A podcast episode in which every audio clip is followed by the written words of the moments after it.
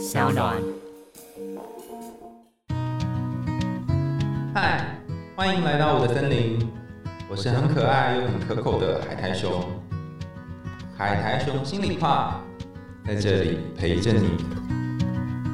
各位听众朋友，大家好，欢迎回到海苔熊心里话，我是海苔熊。接下来一直到三级解除的日子呢，除了周二跟周五定期的更新之外，我们每天会分享一则熊熊小语，陪伴大家度过疫情蔓延的时候。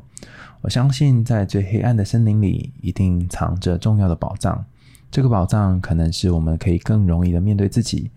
如果我们可以撑过这个漫长的黑夜，我相信黎明也会跟着来临。今天要跟大家分享的是有关于自卑这件事情。在家工作的这段时间，你是一个人吗？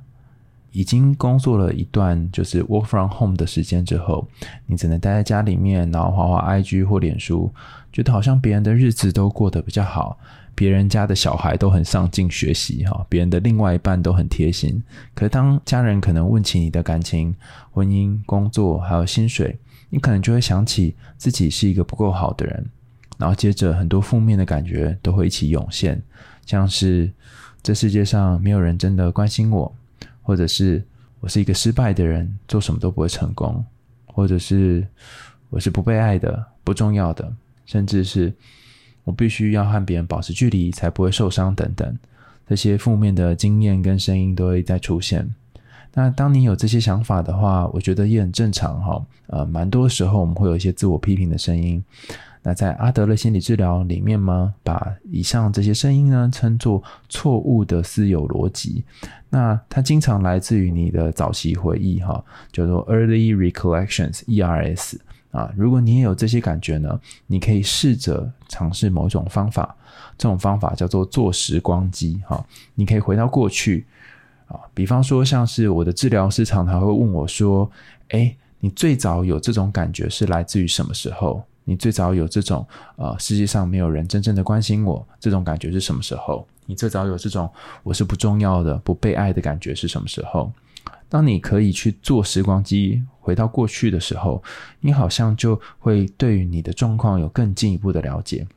那在阿德勒心理学派啊。在阿德勒学派的心理治疗师可能会说：“哎，你可以回想一下哦，在你小的时候，如果曾经发生一件让你印象很深刻的事情，然后如果停在当初的画面，那那个画面会是什么？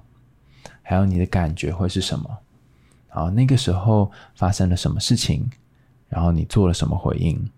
大家可以在这里稍微暂停一下，然后回想一下你过往的这个人生经验当中，有没有哪一个？”在你小的时候印象非常深刻，然后问自己的感觉、想法还有画面是什么？好，如果你已经回想完了哈，你就可以啊继续往下。那这个回忆呢，是往往反映了我们在人生当中你习惯扮演的角色、关键的生命课题，还有你在人际互动当中习惯回应的方式。如果你在回忆当中是比较退缩的、委屈的，或者是受挫的，那么蛮有可能在往后的日子里面，你也习惯把自己扮演成一个受害者。如果你真的是这样的人，该怎么办呢？首先哈，你不会是这样的人哈。这意思是说，扮演受害者只是一个习惯或倾向，但并不代表你的个性就是如此，因为你并不是由过去所决定的。哎，阿德勒的心理治疗会说，你是由动机所驱动的。换句话说，真正重要的并不是你过去的遭遇，反而是你从今以后想要追求的东西。也因为这样，其实自卑并不是什么可耻的事情，它反而是一种让你想要更好的动力。所以，如果你觉得自己最近很自卑，觉得自己最近很糟糕，然后过得很不好，那你也不用担心，因为大家都会有这种想法，大家都会有觉得自己好像不是很好的时候。但是正因为你觉得自己的自卑，然后会影响到你，所以你可能也让自卑呢变成某一种前进的动力。讲起来简单，做起来难哦。一想到我之前过年的时候呢，我妈很没礼貌，把红包拿出来数。然后就问说：“哎，为什么我弟包的比我多？”哈，那个时候我就觉得哦，好自卑哦，好想要找个洞钻起来。然后心想说：“可恶，我弟竟然没有跟我先说好，就自己包的比较多，这样哈。”我那时候虽然觉得我希望有一天我也可以赚大钱，可是金钱焦虑还是常常让我觉得哎，那些机会不是属于我的哈。那我在过年那段期间，其实心情很差，因为就被比较那个赚的钱比较少啊，然后包的呃红包也比较少。而后来因为那段时间我花了很长的日子，那时候在读书，读了 Corey 的，就是我们智商所的同学都会读的一本圣经哈。那在课本上面提供一个方法，这个方法叫做踩你痛脚，就把你的脚呢。拿起来踩，然后让你觉得很痛，叫踩你痛脚。那这个方法呢，其实也跟陈志恒智商心理师提到那个正向聚焦，我觉得异曲同工之妙。那你可以感觉一下要怎么做这件事情哈。我们下面会跟大家示范一下做这件事情的步骤。你可以先闭上眼睛，回想一下最近让你觉得非常难堪的事情哈。比方说，像我刚刚回想的就是那个红包袋这件事。然后，当你全神贯注在想这些想法，觉得很难过的时候。你可以用左手按住右手的虎口，然后这个右手的虎口呢，就是你的忧郁点，就是忧郁的点，这样。然后你可以想象一下，在你身上发生过的美好的事情。如果想不到，可以想一个你渴望的画面，然后想象那个画面发生在你身上那种感觉。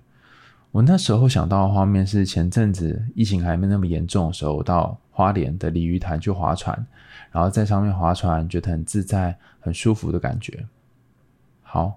但如果你想到了，就可以用右手按住左手的虎口。刚刚是左手按住右手虎口，叫做忧郁点。那右手按住左手虎口，那这边我们称作快乐点。那以后当你每一次感到自卑的时候，除了设定目标让自己变得更好之外，你也可以问自己说：为什么要选择按这个忧郁点，而不是选择按快乐点呢？甚至你可以透过按你的快乐点，然后让你回想起这个比较正向的、美好的、开心的回忆。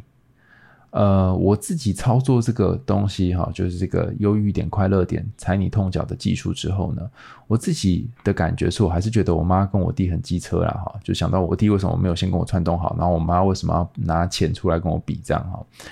呃，然后我又还是会想到呃，可能我的堂弟堂妹都结婚了，可我的人生进度还是卡在一个地方没有前进，比不上别人之类的。可是有趣的是，当我去想到快乐点的时候，我也会想到，哎，我还是有一些不错的人际关系啊，还是有些很美好的回忆。所以，当你做这件事情的时候，不一定会把呃负面的经验全部消灭，但是你会开始去回想起一些比较正面的一些你比较喜欢的东西。那想起这些美好的回忆呢，就像是花莲鲤鱼潭上面那个波澜，一点一点的拍着那个海岸啊，就是那个潭旁边那个海岸，然后你可以看到那个夕阳洒在这个呃潭的湖面上，哈，有波光粼粼的感觉。其实那个感觉蛮好的。有人跟我说，阿德勒心理学啊，还有那个被讨厌的勇气，根本是心灵鸡汤哈，就是一边讲一些正面的话，然后来鼓励你哈。老实说，有时候我会这么觉得。可是后来想一想，人生本来就很难啊，苦乐参半，甚至有些时候悲剧发生的比喜剧还要多。也因为这样，我们往往其实只是欠缺鼓励而已，然后欠缺一个陪伴在自己身边的人。那这些文字呢，就像是陪伴我们，让我们身边的朋友，然后讲一些鼓励的话，陪我们度过一个又一个黑暗的路口。当然，有人能够理解你的痛苦，然后理解你的痛苦是这么的真实的发生。有人能够看到你过去以来这么辛苦，大概是走过来了，这个本身就很重要了。虽然日子并不会因为别人看到而好转，但是你的心情可能会因此而有所转换。当我们聚焦在正向的部分，并不代表负向的部分会因此消失，只代表你的人生可以有所选择。透过给自己一点点信心，然后再重新定向未来的目标啊，在阿德勒心理学我们称作 reorientation 哈，就是把你的目标哎重新去架构一个新的位置哈，就像在 Google Map 就是地图上面呃定一个新的点啊，让你有一个新的目标，你就会对日常产生新的希望。在家里面很空闲的时候，然后常常觉得哎我不知道干嘛的时候，你可以想象一件事情：明年的这个时候，我想要变成什么样的人呢？我在想，或许是因为我们还有梦想，还有想要抵达的地方，所以对自己失望是很正常的。但这失望并不代表你是一个很糟糕的人，而正代表你更有想要前进的动力。当我们愿意一起调整步伐，慢慢开始，我们也会发现自己并不是完整的人，也不是一个完美的人。当我们愿意调整步伐，慢慢开始，我们可能都会发现自己并不是完美的人，既不完美。又经常讨厌自己，但就算是这样也没关系，因为这代表我们有很多的空间可以前进，慢慢走会到的。又来到了今天节目的尾声啦，感谢你的收听，也欢迎大家在 Apple Podcast 或其他留言管道告诉我们你听完故事之后的想法，也欢迎你透过 Sound 这个平台赞助阿雄我们家猫咪的罐头哦。想听更多有趣的童话故事和心理学知识吗？海苔熊心里话，我们明天见，拜拜。